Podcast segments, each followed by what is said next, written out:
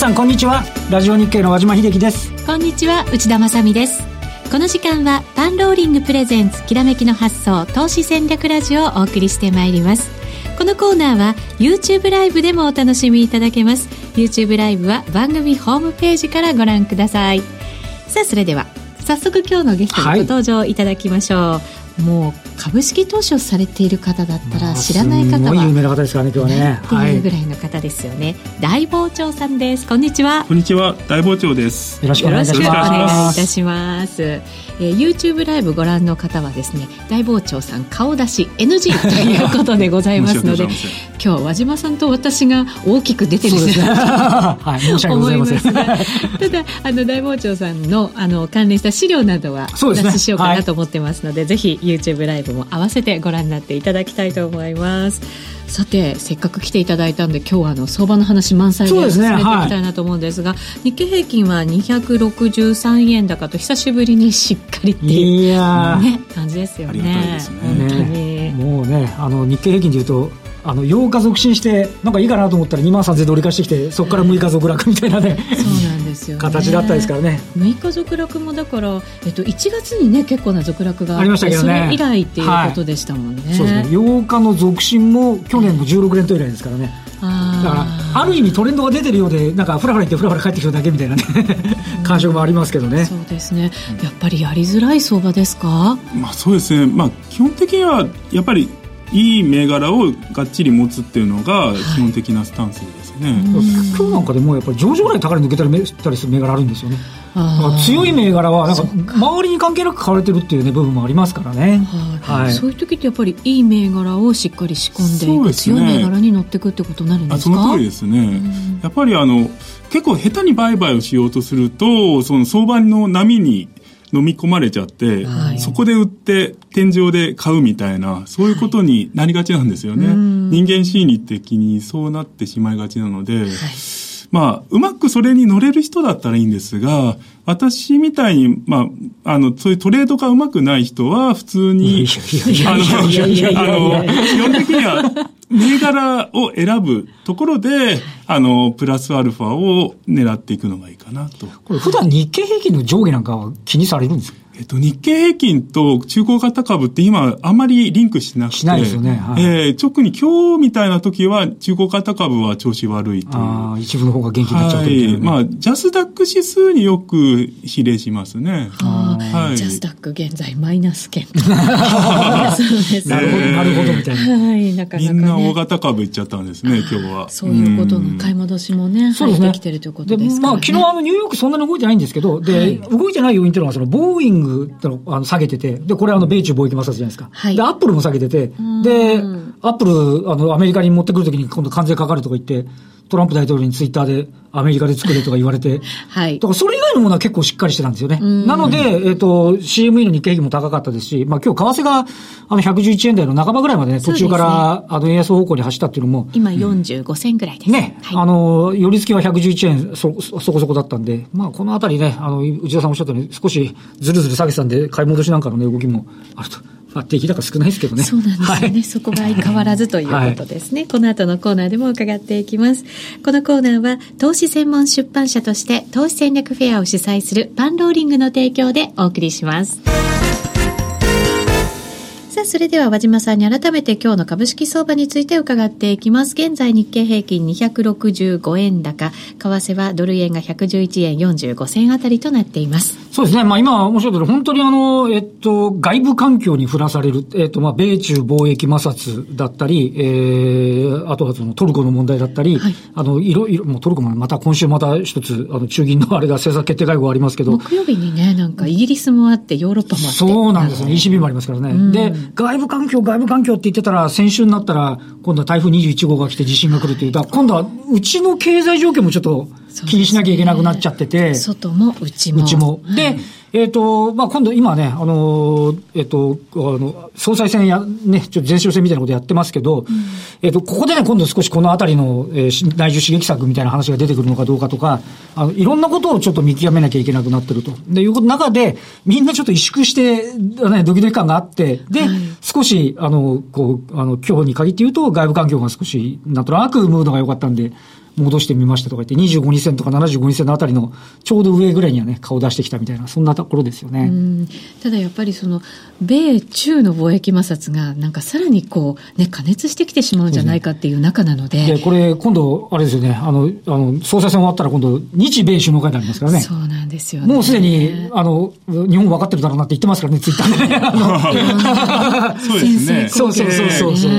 口の攻撃ですね。あ、どうですか？大さん外部環境とか気にされます？こういうその、あのそうですね、えー、多少は気にしますね。はい。あの、やっぱり、あと、外国人の日本の、日本株に対する投資スタンスとか、そういうのも気にしますね。あの、主体別売買動向なんかもチェックされたり、うん、そうですね。まあちょっと、アメリカの金利が上がってくると、やっぱりアメリカの債券の方にシフトしようかなという、外国人の、まあ、動向とか、あの、あると思いますね。ねその分、あの、日本株を売って、アメリカの債券を買った方が、あの、利回り的に、あの、まあ、リスクリターンがいいってなると、そっちの方になるかなとフラジャイルって言われてるちょっとね、弱い新興国の通貨からみんなアメリカ行っちゃうし、今、ドイツなんかも実は株価すごい調整してて、なんかそれもアメリカかよみたいなね、流れですよ、ね。アメリカばっかり強いですよね、だからなんとなくね。本当そうです、ね、だからね、アメリカの債券の利回りも、そう、そんな上がんないですよね。海運入ってきちゃうんで。そうですね。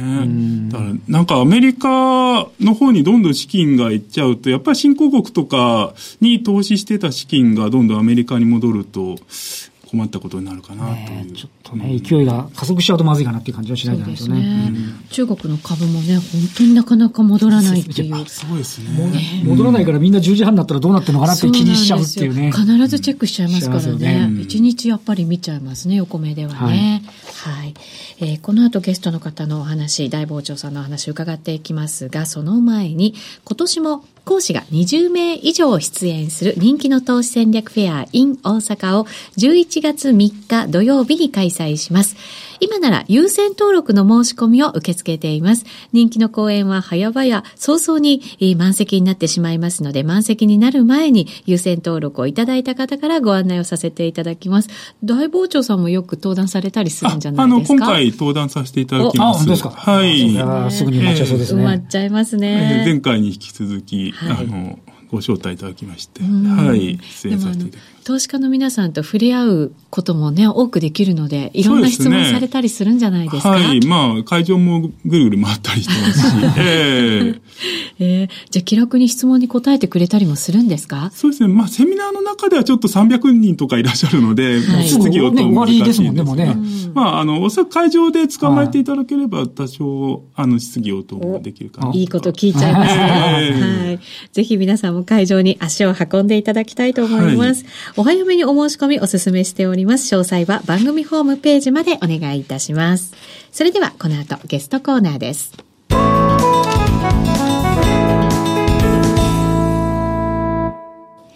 改めまして、今日お招きしているゲスト、大傍聴さんです。よろしくお願いいたします。よろしくお願いいたします。えー、資料もご用意させていただきましたので、YouTube ライブご覧いただける方は、ぜひご覧になっていただきたいと思います。えー、一番最初の資料に出ているのが大膨張式新サイクル投資法という、はい、ものなんですが、これは新しく出た本のタイトルと同じですよね。はい、そうですね。ねはい、はいえ、あの、宝島様からちょっと出版させていただきまして、はい、あの、2006年に前、あの、出版した著書をですね、結構あの、アマゾンとかプレミア価格で売買されるようになってしまって、絶版だったんですけど、まあ、数限られるってことで、まあ、また新しく今の、あの、時代に合った形で作り直そうと。で、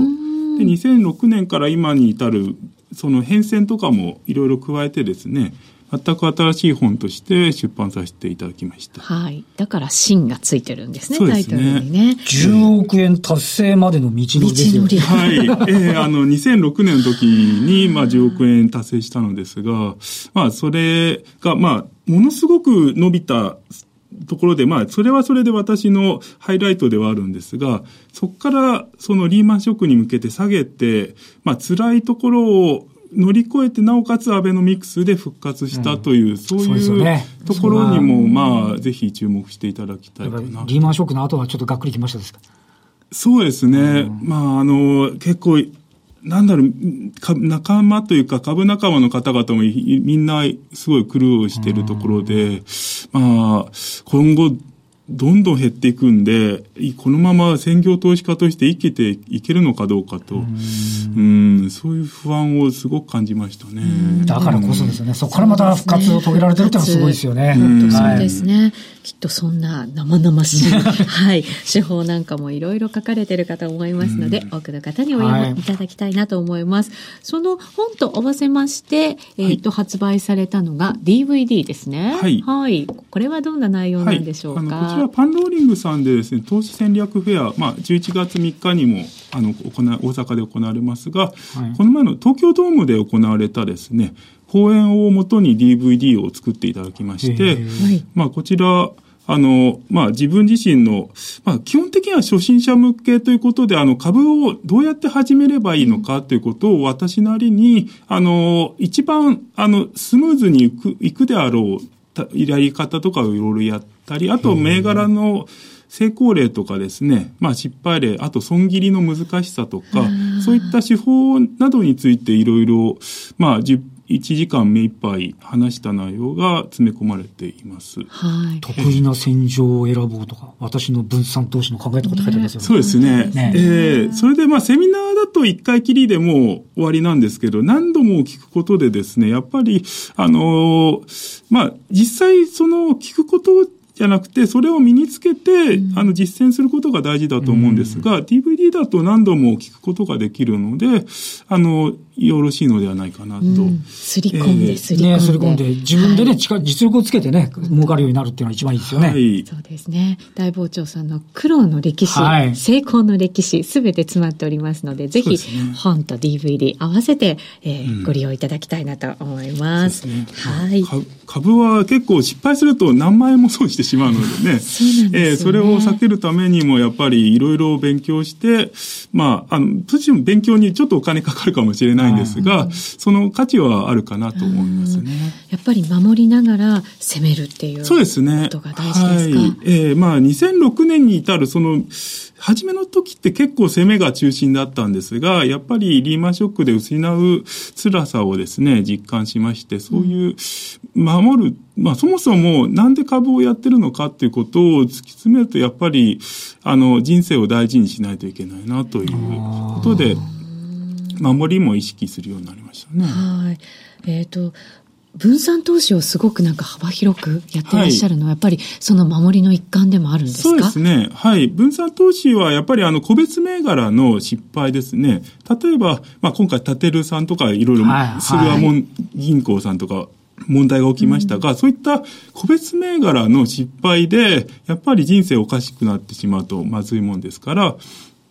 それをまあ、例えば、まあ100%それにしてしまうと、5分の1になったら5分の1になっちゃいますが、はい、まあ、それが10個のうちの1個であれば、仮に株価が5分の1になっても、まあ、軽微であると。そういったことですね。まあ、実際、分散投資しても、すべてが投げ売りにされるような、あの、暴落相場が来てしまうとダメなので、それはそれで別の考えで対処しなければいけないのですが、ただ分散投資って言われると具体的にどうやったらいいのかなっていうふうに思っちゃうんですけど、はい、どんなところをポイントに分散させるんですか？そうですね。私の方は、まず分散投資とは言っても集中投資できるレベルであの目いっぱい調べて、はい、でそれをあのなるべくまあ広く買う。で、うん、まあ、まず打診買いをして、うん、それでそこからさらに深く広調べて、で、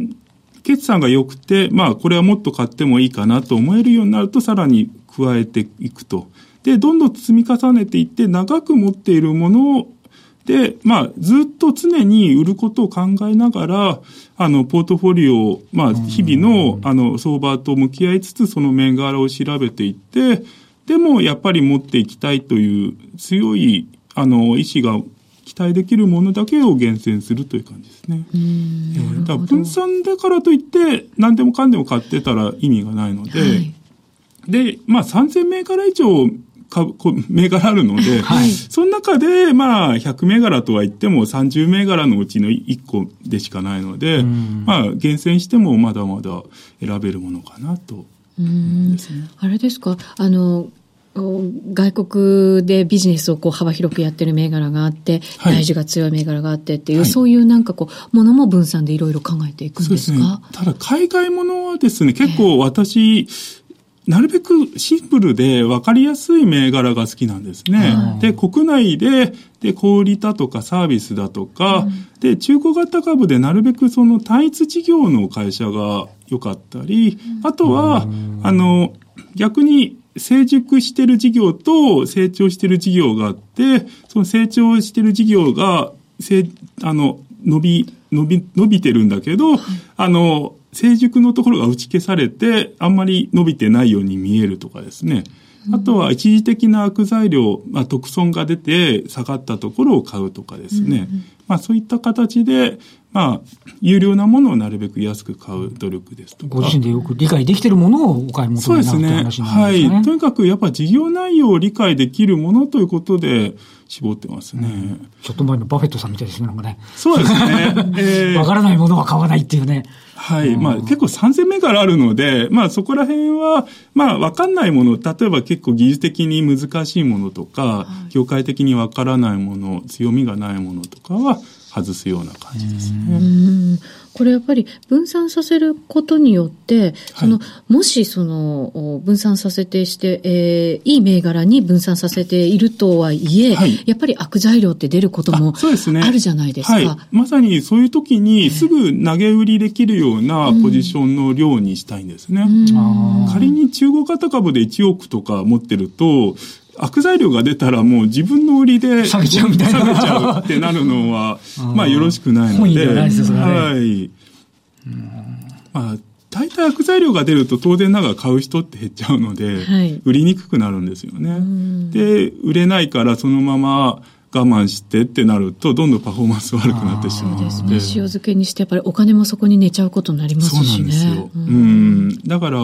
まあ、あの、大型株中心でやれば、そんなに分散しなくてもいいのかもしれませんが、私の場合、ちょっとあの、誘導、誘導性が少ない銘柄が多いものですから、はい、そうなってくると1000万円以下ぐらいが、まあ適切なポジションの量かなと思うんですね。うん、うん、なるほど。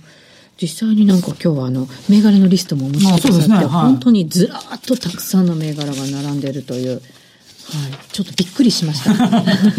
こんなにたくさんお持ちなのねというふうに思うんですけど、ポジション量なんかもやっぱりちょっとずつ違いが出てるわけですよね。そうですね。えー、はい。あの、やっぱり長く持ってていいなと思うものとか、うん、あとまあ新しく買ったものだけど、特別いいものとか、をなるべく多めにして、うん、なるべくそのポートフォリオ全体で、その良いものが伸びることによって、ポートフォリオ全体がより多く伸びるようにしていると。まあ、やっぱり、あの、インパクトも大事なものですから、はい、えー、あの、1%持つのと5%持つのだと、やっぱインパクトが5倍違うので。確かにそうですね。ね。はい。その他になんかこうコツみたいな投資分分散させるコツみたいなのがあったら教えていただけますか、ね、結構分散することによって、はい、あの例えば同じ銘柄でも、良し悪しが比べられるようになったりとか、はい、あとは、あの、株価の動きでやっぱり割安さ、割高さ変わってくるので、それで、あの、割高なものを売って割安なものを買うとかですね、うん、そういった比較がポートフォリオの中同士でできるんですね。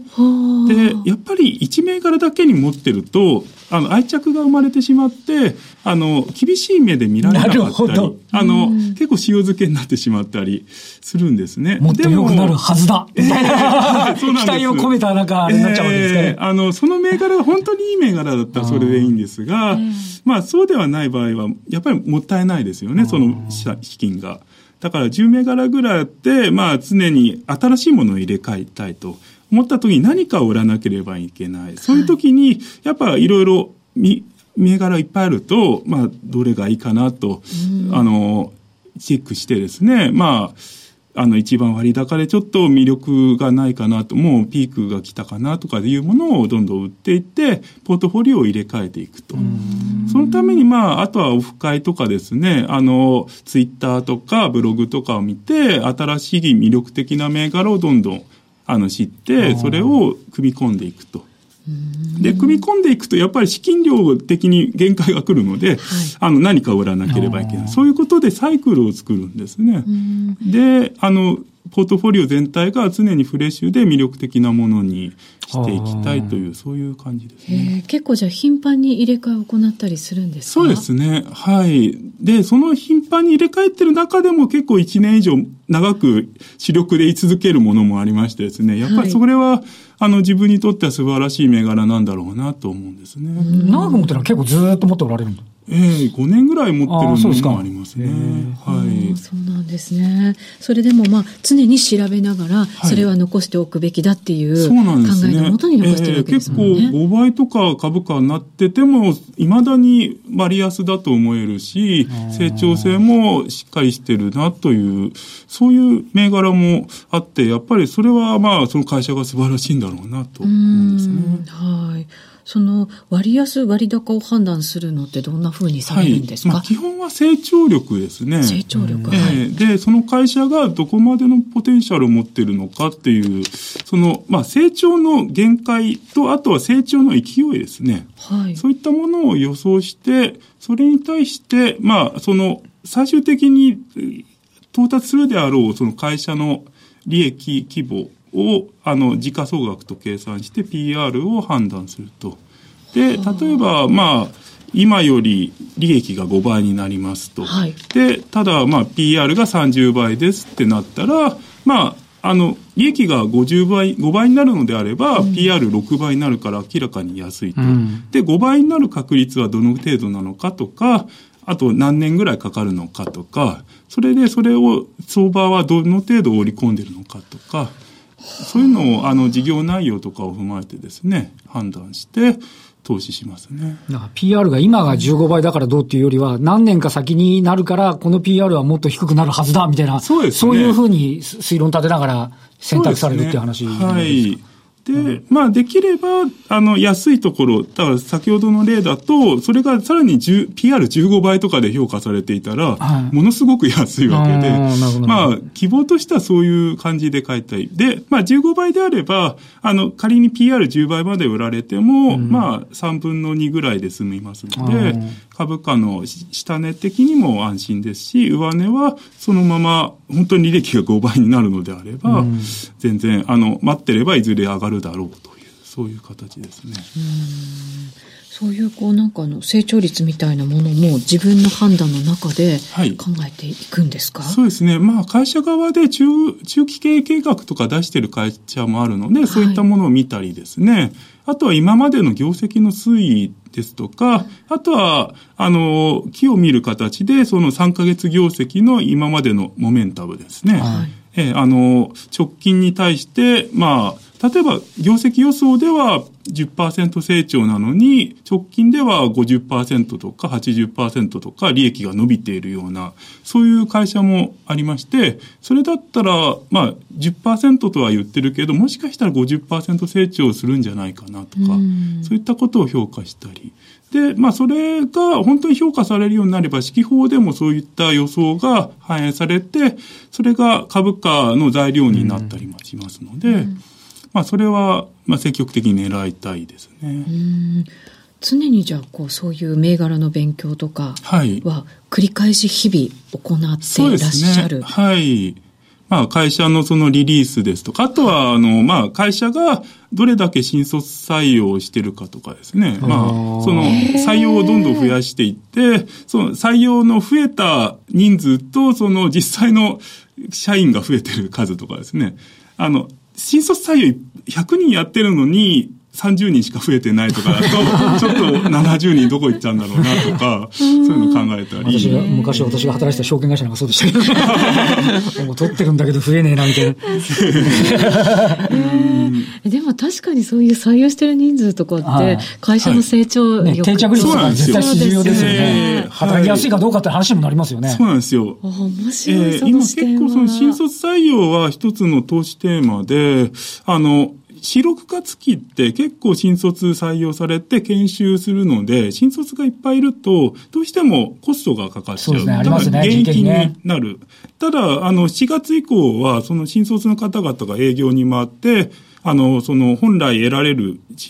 ポテンシャルというか、その営業活動ができるので、あの、利益につながっていくと。そうなってくると、業績は伸びるし、来期以降もその新卒の方が、まあ、人材的な、その、あの、人材不足にならずに済むので、そのまま業績成長してくれるんじゃないかと。はい。だからその4、6月で現役になって株価下がってるところで、チャンスだって話ですね。チャンスと。うん。まあそういうのも、あの、採用とかを考えると、うん。ギャーってなるんじゃなくて、チャンスと思わなきゃいけないですね。そうですね。はい。えー、とても面白い話、ね、はい、伺っておりますけれども。それで、まああれなんですよね、四六で、あの、人数はいっぱいだけど、はい、辞める人が多いと、一生懸命研修してもダメなんで、それだとちょっとダメと。逆に定着力、定着率がいいところだとそれが狙えるって感じ。はいかりました。ぜひ参考にしていただきたいと思います。はい、えー、この後、OBK 後に YouTube ライブでのみ限定配信もございます。そちらでは個別銘柄のお話も伺っていこうと思いますので、でね、引き続きご覧になっていただきたいと思います。えー、それではここでお知らせです。番組にもご出演いただきましたラジオ日経ではおなじみの大岩川源太さんの源太の上昇投資家スクール90日間で学ぶ日本株を動かす投資家の行動パターンが10月から始まります。こちらのスクールは日本株を動かす外国人投資家などの行動パターンを先読みして利益を上げようというものです。えーパンローリングチャンネル、えー、略してパンチャンですが、パンチャンでの動画配信とともに9月26日土曜日に体験セミナーとして年末相場の攻め方と来年の投資カレンダーの作り方が開催されます。今なら早期割引中となりますので、詳しくは番組ホームページからお申し込みください。えー、また、パンローリング開発のアプリ、カスタムチャートの9月のキャンペーンとしまして、ラリー・ウィリアムズのパーセント R タイムズ3のインジケーターの利用が無料となっています。パーセント R タイムズ3の利用方法は、昨日のラジオ日経で放送しましたトレーディングフロアの番組の動画をご視聴いただきたいと思います。もう一つ、えー、マクロ分析と銘柄研究株の通信スクール月例講義9月号。これは好評いただいている B コミさんこと坂本慎太郎さんの月例講義で紹介している銘柄が非常に好調だということです。8月は夏枯れ相場で日経平均わずか1.46%の上げ幅となりましたが、B コミさんが取り上げた銘柄なんと45.99%の成果だったということです。大傍聴さんも今びっくりしてください。本当すごいですよね、えー、こちらもまだまだ間に合いますので番組ホームページからお申し込みいただきたいと思います、えー、さてラジオの前の皆さんとはそろそろこのコーナーお別れということになりました、ね、今日は大傍聴さんにお越しいただきましてさまざまなお話を伺いました、ねはい、やっぱりね実際にトレードしてますから濃いですよね、お話がねありがとうございます。引き続き YouTube ライブでのみ限定配信ございますので大引け後ぜひご覧になっていただきたいと思います。来週も素敵なゲストをお招きしてお話を伺います。大坊ちゃんさん一旦ありがとうございましたこのコーナーは投資専門出版社として投資戦略フェアを主催するパンローリングの提供でお送りしました。